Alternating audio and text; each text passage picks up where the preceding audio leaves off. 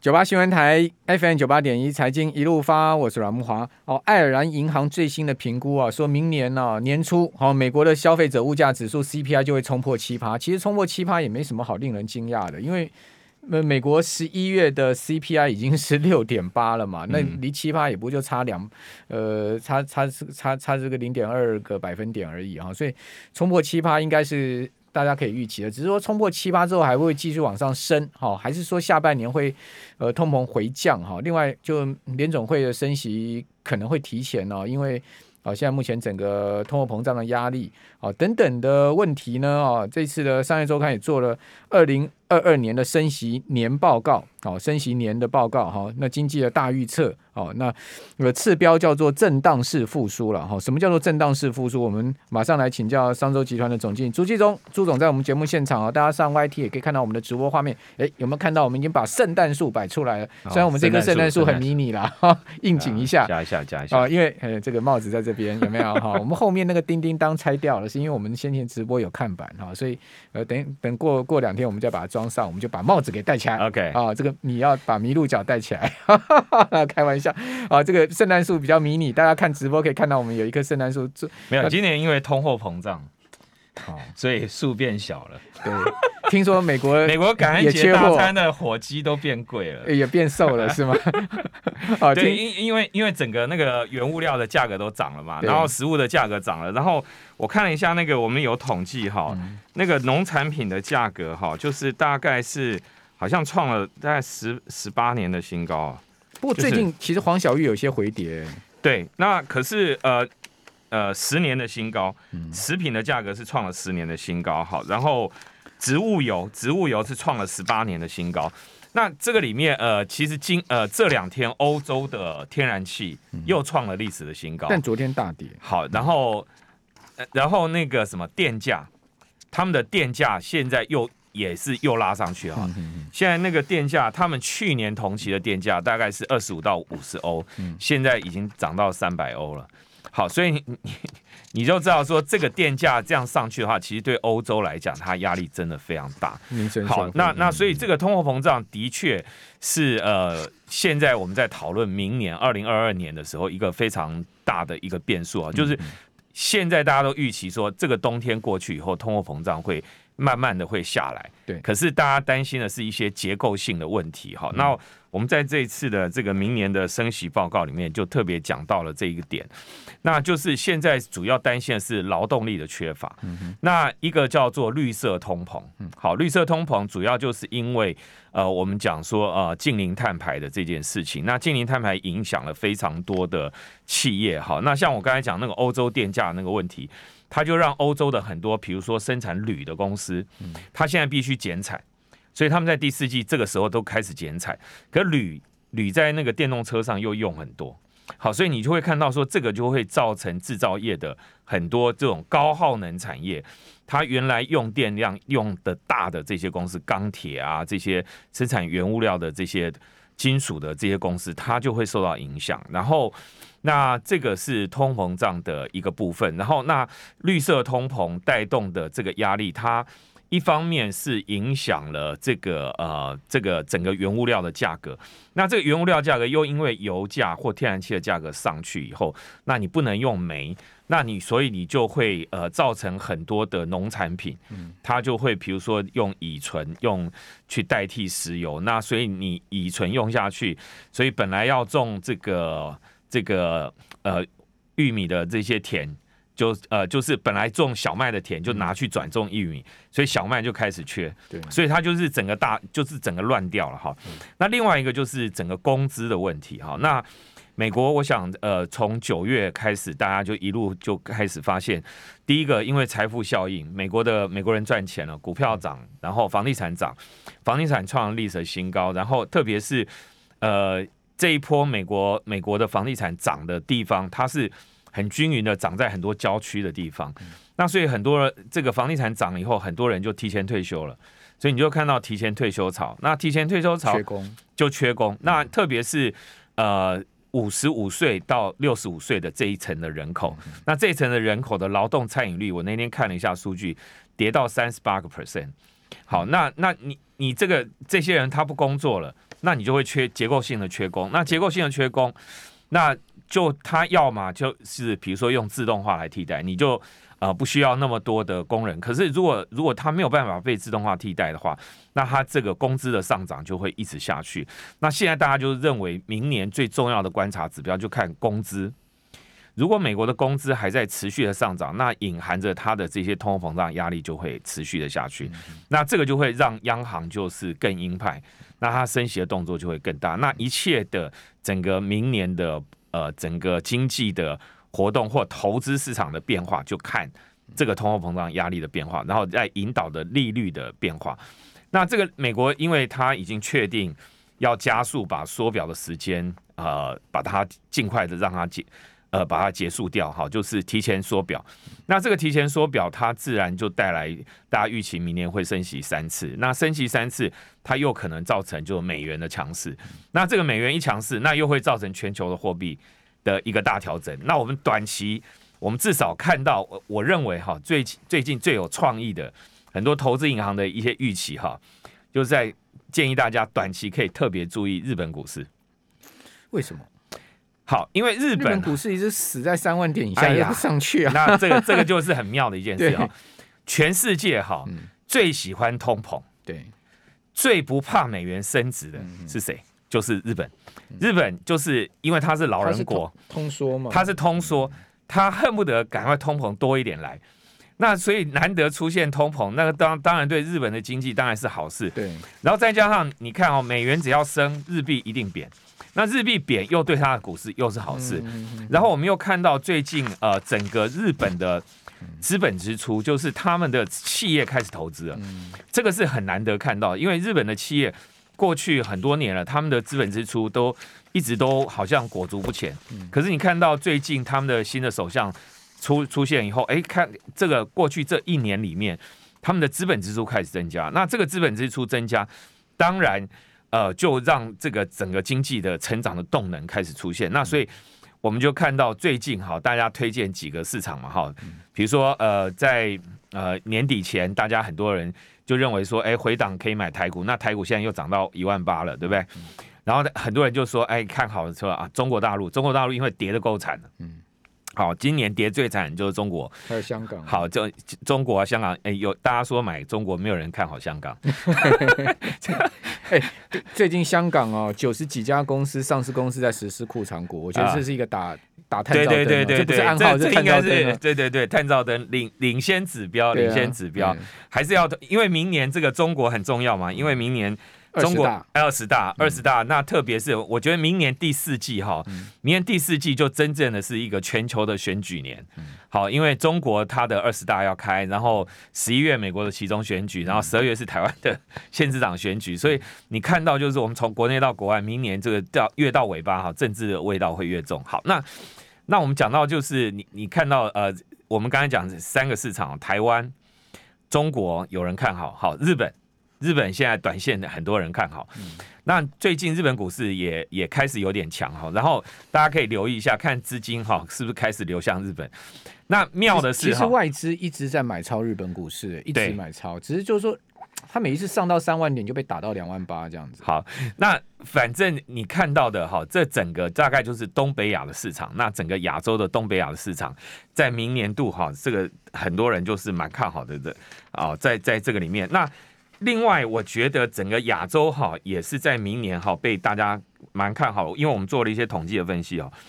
比如说印度哈，印度我们给它一个标题叫高速成长的一个市场，那所以印度的高速成长，它的经济成长率真的是蛮漂亮的。另外，我们觉得今呃相较于今年的话，东协东协也是一个呃，因为它疫情，它今呃今年受到疫情的干扰，所以它是。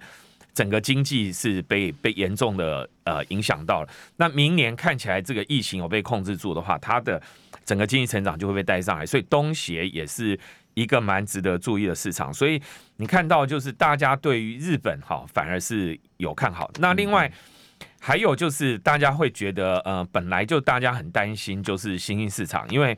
通常美美元在升值升息的时候，美元升息的时候，新兴市场都会比较倒霉。嗯，那可是我们看到，就新兴市场有些国家哈，在今年哈，因为它已经提前升息了，比如说像巴西啊、俄罗斯啊，它都提前升息去对抗通货膨胀。可是明年，哎，他们是不是有机会就可能降息？好，那特别是像俄罗斯，它就有机会可能会降息。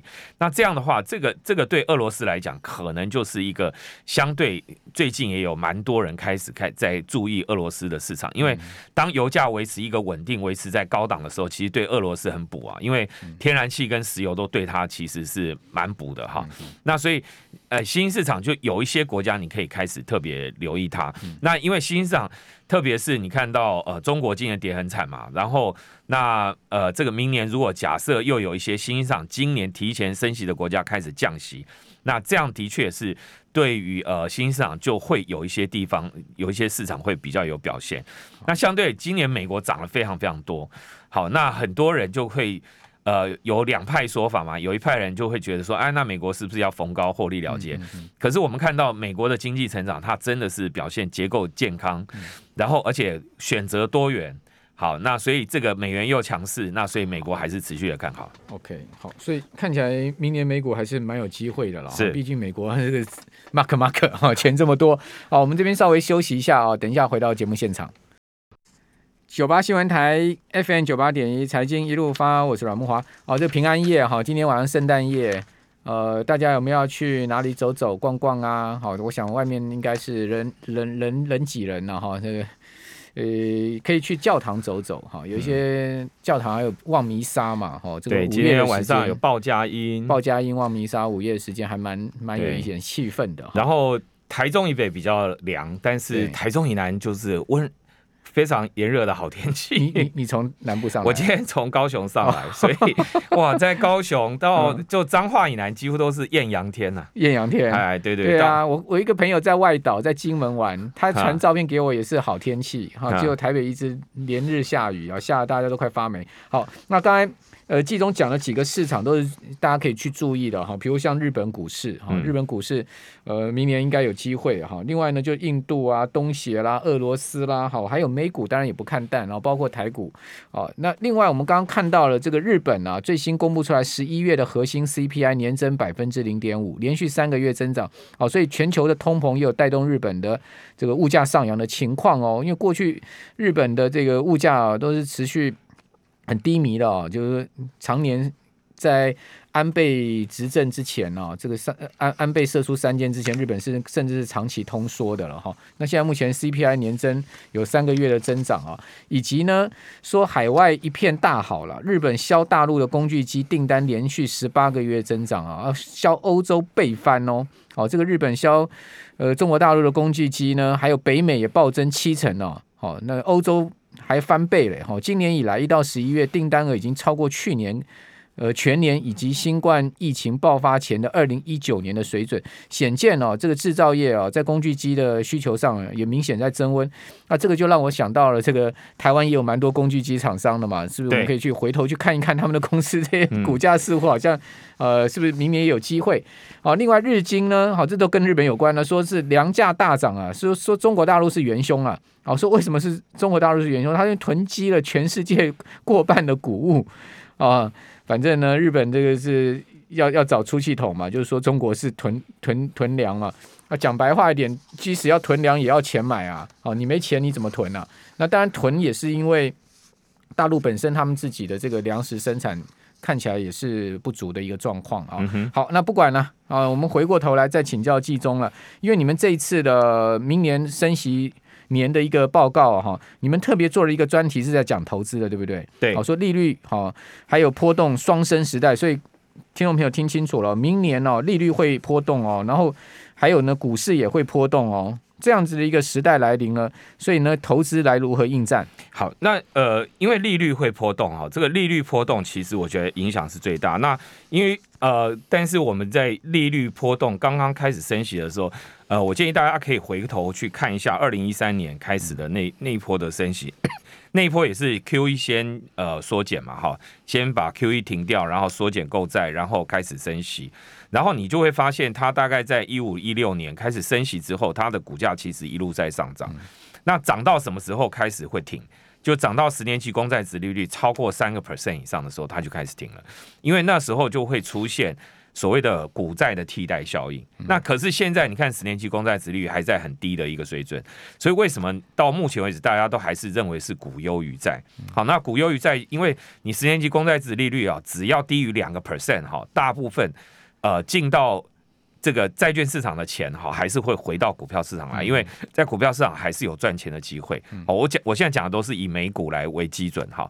那可是当这个十年期公债殖利率也好一一直涨涨涨，它涨破两趴，然后开始往三趴那边去靠近的时候，这个时候你就会发现很多的钱，它就会从股票市场抽出来，开始往。债券市场去做那种无风险的利润，那通常也是债券市场的价格跌到一定程度的时候，像我自己做，我去买债券，我也是希望说，我我如果买一些公司债，如果换反算回来，它的值利率。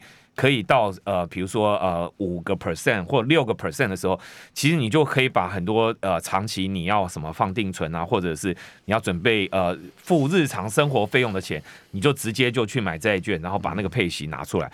所以我们觉得明年就好，这个利率这样开始涨上去的时候，它那个整个资金面的调整就会明显的加快。那这个就是大家要特别注意的。那那这个呃。现在这个债券非常低的一个状况之下，价格价格很高，然后殖利率很低的状况，所以让钱全部都留在股票市场。可是随着不好意思，随着这个这个啊殖利率往上，殖利率往上升，随着股市的本益越来越高的时候，很多的资金它就会开始做调整，就是说有有可能会在某个时间点上出现这个股债两市啊资金倒流的一个状况。不过我刚刚。